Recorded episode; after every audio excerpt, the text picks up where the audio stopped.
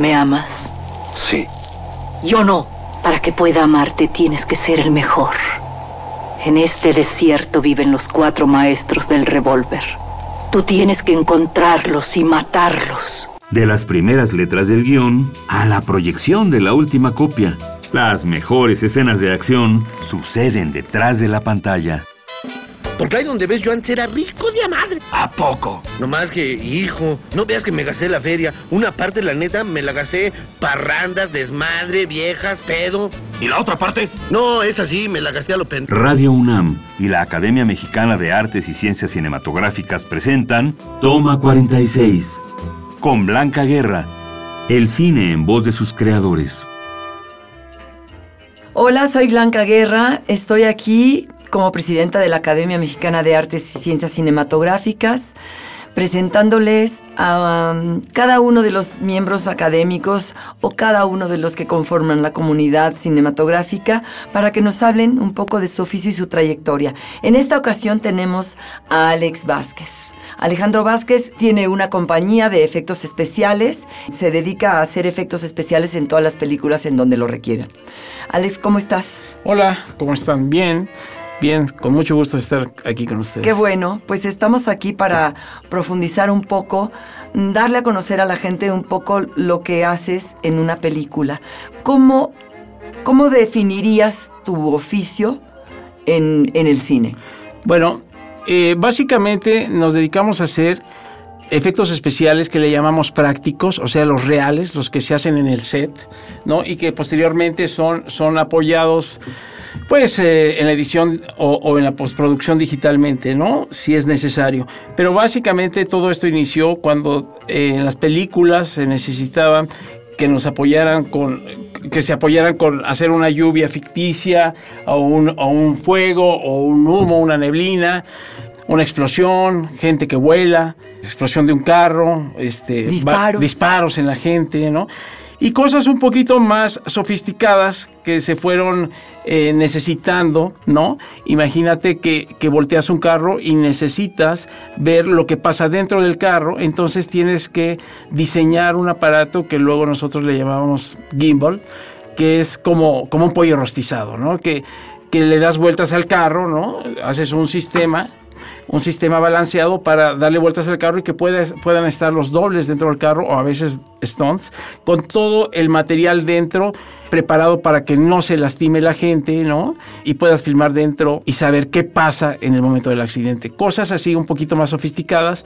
O bien un aparato donde puedas subir tú un set de un avión o un set de un barco o de un coche y tener un movimiento que, que te da el movimiento real cuando está volando el, avión o está el barco en el mar, ¿no?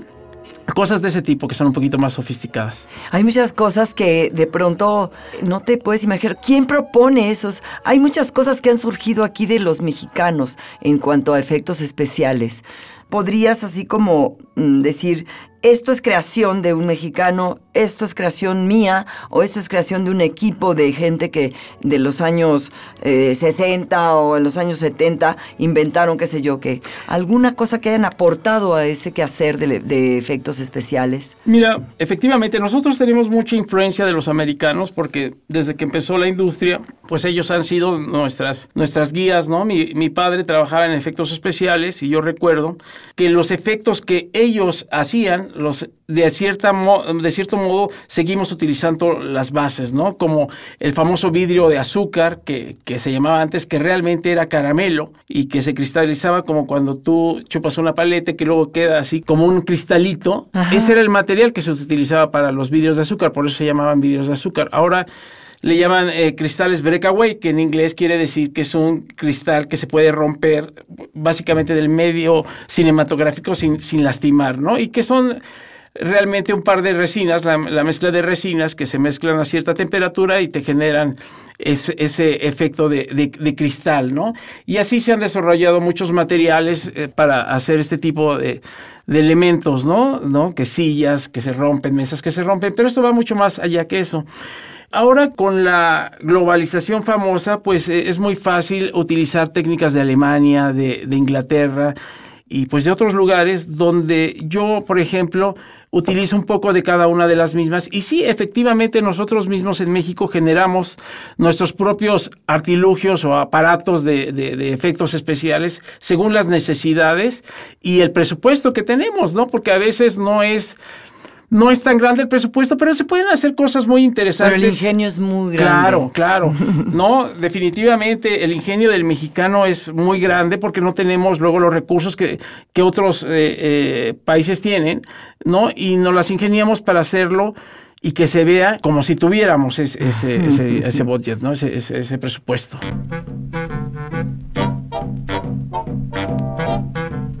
Estás escuchando Toma 46.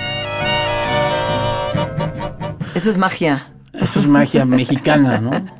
Oye, Alex, ¿y en qué momento empieza tu trabajo eh, para un proyecto de cine? Porque sí es un... tu oficio es ah, muy delicado. Sí, hablaba hace rato precisamente con una productora y me comentaba precisamente eso, que más que, más que lo que sabemos de efectos especiales, debemos tener la autoridad necesaria para decir esto sí y esto no por la seguridad de la gente, porque es lo que más vale, ¿no? Tenemos la, la, la, integridad de la, de la vida de, de, actores y de compañeros técnicos en el set en nuestras manos y es donde debemos de, de tener la autoridad de decir dónde sí y dónde no. Nada, que es este de pronto en qué momento empieza. Si tú ah, trabajas con el director, te mandan el guion, te enfrentas con ellos, ¿cómo? Te voy a platicar así rápidamente como por ejemplo fue la, plática de Amores Perros, ¿no? De la famosa película de, Alejandro.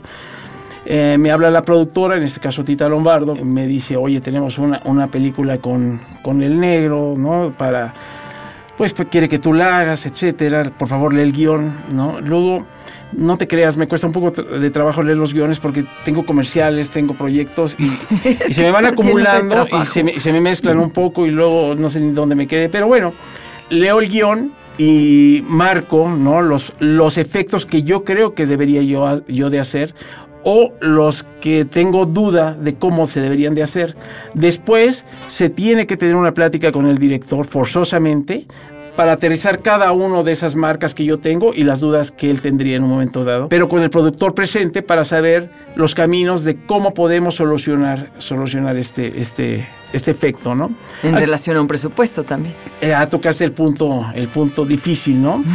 Porque finalmente cuando haces una película muy grande como en el proyecto que estoy ahorita, ellos quieren hacer todo físico y, y dejar al último lo digital para, para borrar, para hacerlo más grande.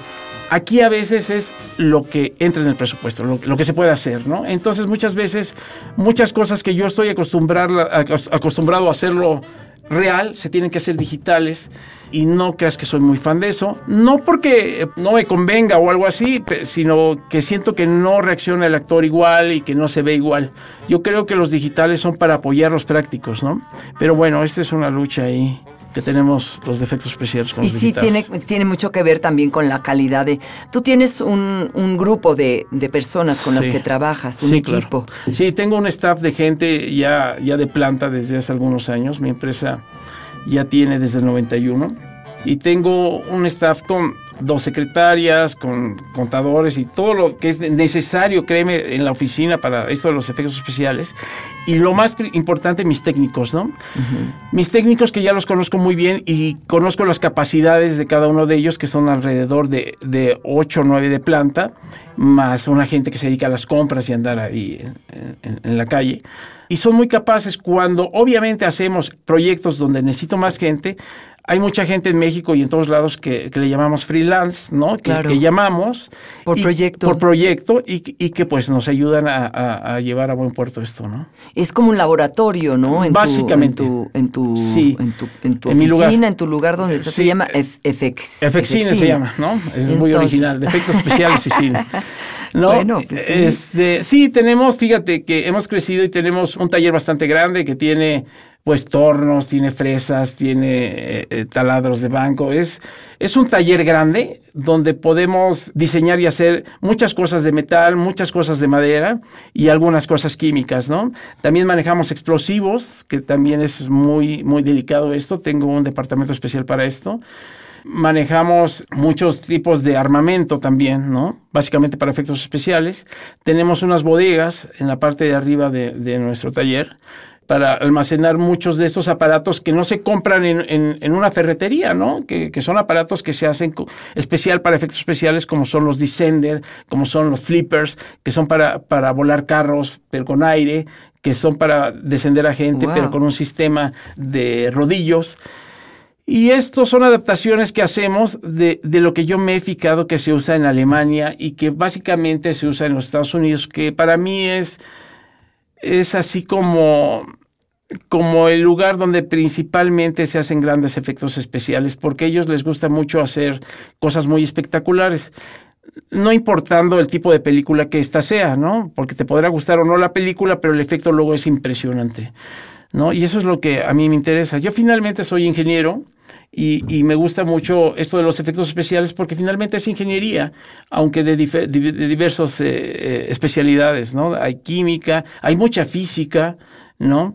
Y este, y a veces hay muchas dudas también, pero tengo que, tengo que, investigar y, y, aprender más. Alex, por ejemplo, ¿dónde haces las pruebas? Ah, mira. Porque ciertamente manejas pues elementos muy delicados, muy riesgosos. Y, y, tienes un taller que es un laboratorio muy grande, pero vamos, para ya hacer, eh, por ejemplo, lo de 5 de mayo. ¿no? O u otros este, efectos especiales que habrás hecho, pero que tiene que ver con explosivos, que tiene que ver con, con volar. Claro. ¿no? Mira, lo que yo hacía antes, dependiendo del efecto, como no tenía yo un lugar especial para hacer esto, o, pedía que me prestaran un foro de los estudios Churbusco, que eran muy grandes, o me iba a un hípico, ¿no? Para poder trabajar, pero siempre así como como medio guerrillero, ¿no? Andaba por ahí buscando, pero afortunadamente ya tuvimos la oportunidad de hacer nuestro, nuestro propio foro y enfrente de nuestro taller tenemos un foro especial para efectos especiales donde tengo la capacidad de voltear carros ahí adentro no me y está preparado para eso. Creo que es el único que hay en Latinoamérica. Es muy grande porque es, es, alto, alto. Tiene, tiene 12 metros de altura la tramoya y este, pues, digo, es de 40 por por 30 más o menos y, este... Y tienes toda una instalación ahí de poleas y de cosas. Sí, sí, sí. ¿no? No, y las, las, ponemos para cada cosa que vamos a probar, ¿no? Ajá. Y cuando... Y bueno, hasta se puede filmar ahí en un momento dado, pero básicamente lo hice para eso, para... Para pruebas. Para las pruebas y sobre todo, ¿sabes? los vecinos se espantaban y porque de repente oían una explosión o algo y de repente llega, ya ves que si no protección civil... Con la situación que se vive en México, claro, imagínate. Claro, claro. Entonces yo trato de hacer todo por la vía legal, por la vía correcta y que toda la gente sepa lo que estoy haciendo y hacerlo de una manera muy segura, ¿no? Porque finalmente cualquier accidente, cualquier cosa mala, te arrepientes toda la vida, ¿no? Estás escuchando Toma 46.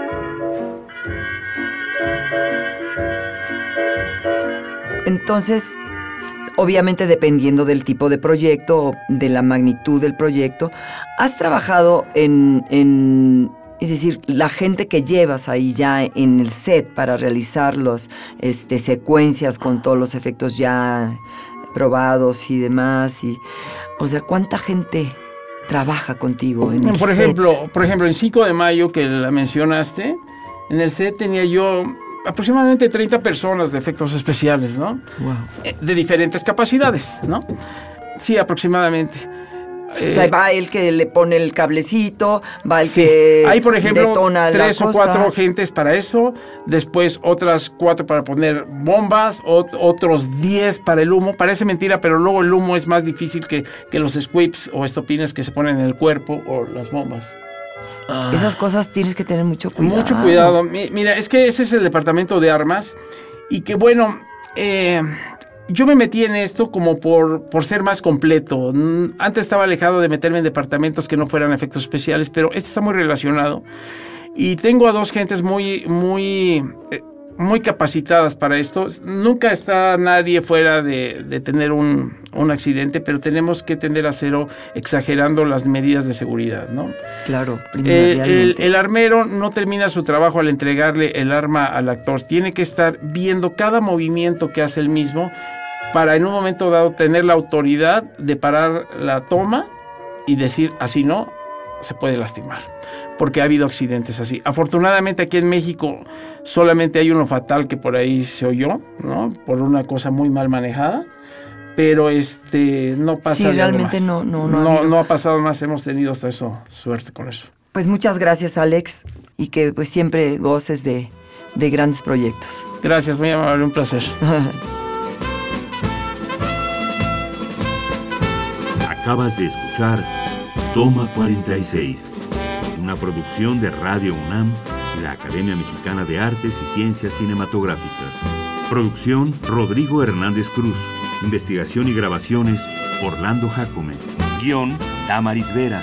Operación Francisco Mejía. Acompáñanos la siguiente semana para conocer más de nuestro cine en voz de sus creadores.